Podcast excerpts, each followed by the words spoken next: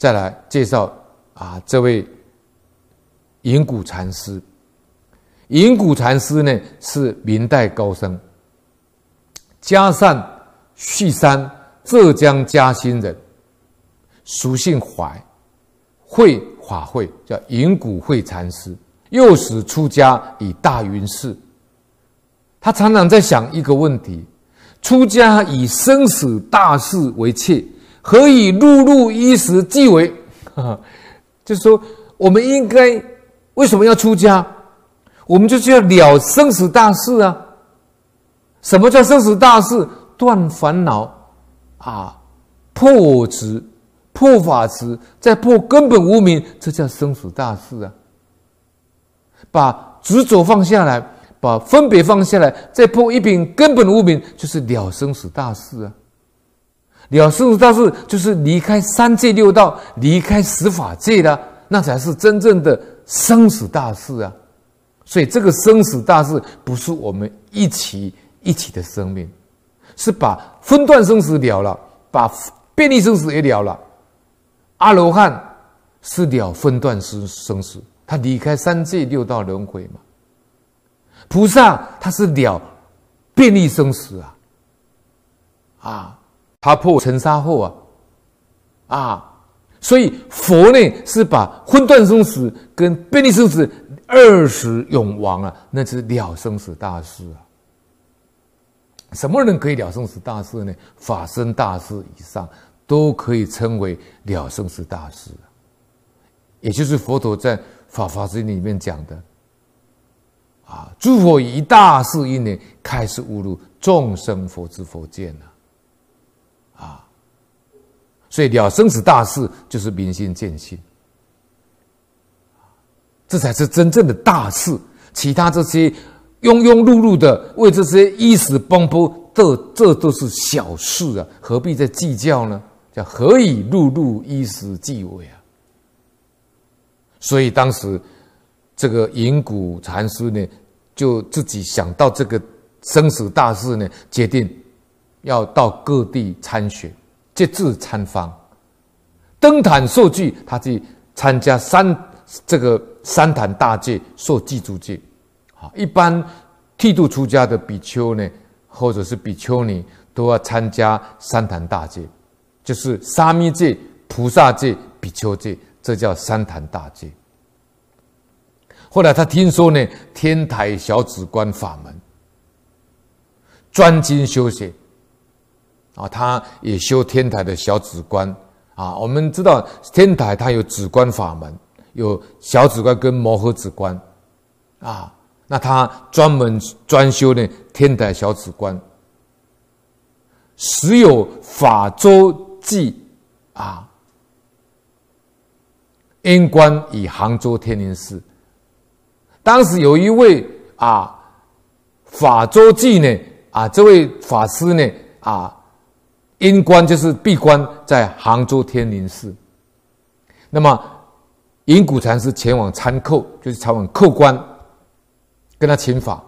那么法周禅师呢，授以念佛省时话头，也就是说，你修禅宗的参话头。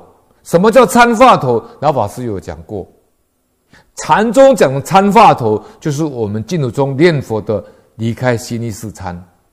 什么叫离开心力四参？就是离开第六识的分别，离开第七识的莫那执着，离开第八识的阿赖耶识，就是不落入印象，这叫做离开心意识禅。那么禅宗都是修，就是参话头嘛。法周禅师教他同时要加念佛法门，自令种下疑情，叫他呢要打破疑情。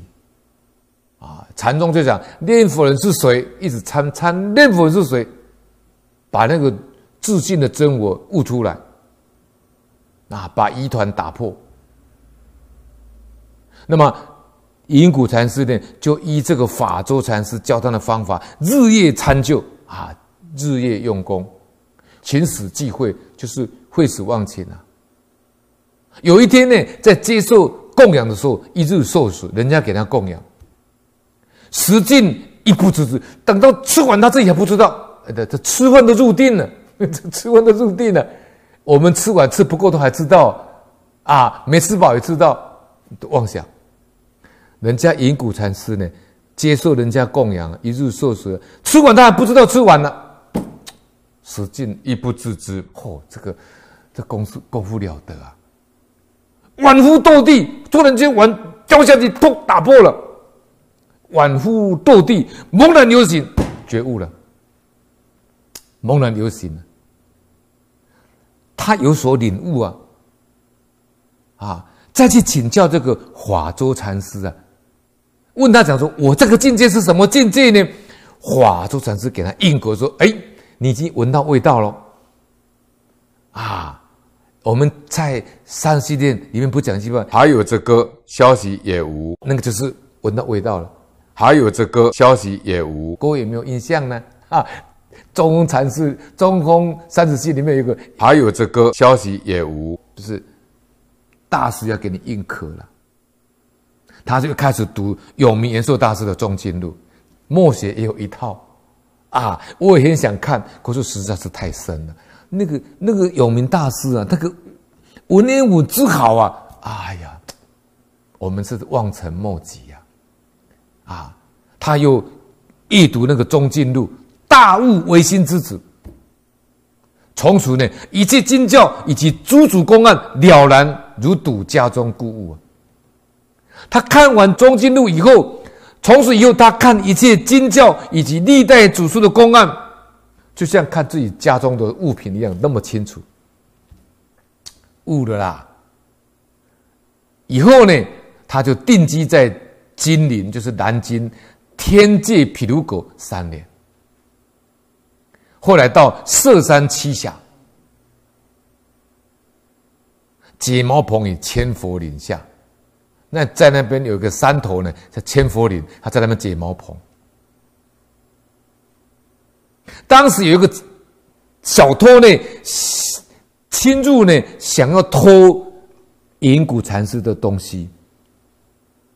把隐谷禅师所有寮房里面的东西全部偷走了，走路呢，一行到天明，到天亮。那个小偷呢，去偷隐谷禅师的东西，晚上去偷东西，绕了半天还是没办法离开千佛林的那个庙，三步离安，就是怎么转都转不出去呀、被人家抓到，人后之这小偷就是老和尚说的，他命里没有，他偷出家人的东西啊，他是被活逮。后来人家就把这个小偷呢抓到这个隐谷禅师那个地方，送至师。隐谷禅师也慈悲，请他吃饭，施食以饮食，送食物给他吃。啊，然后把他所有东西又全部送给这个小偷，说你拿走吧，没有关系。尽以所有瓷器啊，那个小偷惭愧了。听到的人还有那个小偷都被感化了，都被感动了。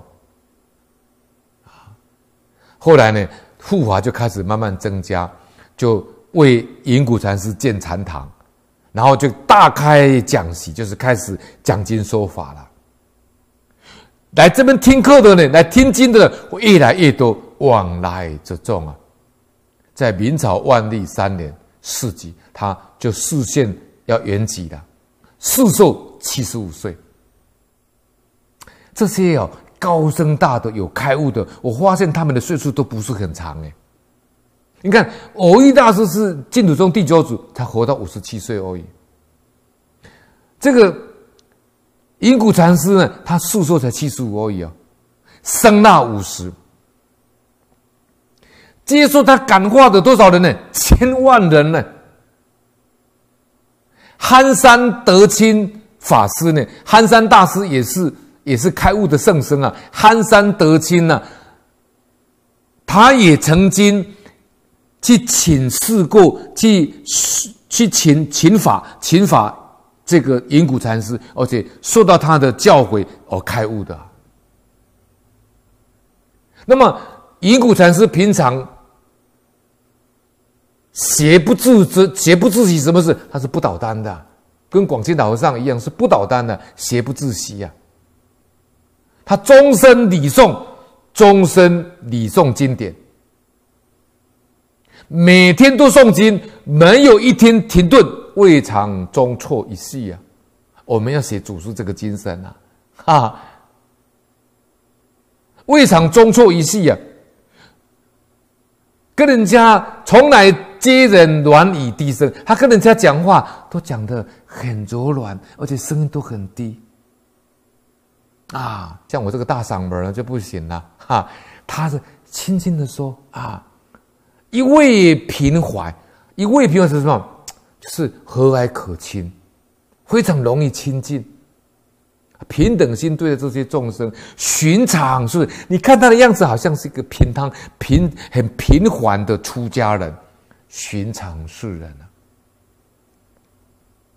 但是呢，他告诉人家，虽然他也是修禅的，可是他告诉人家，只有叫人家修净土法门，为解唯心净土法门，也就是说，以般若为导，以净土为归啊，用这样的系统是最理想的。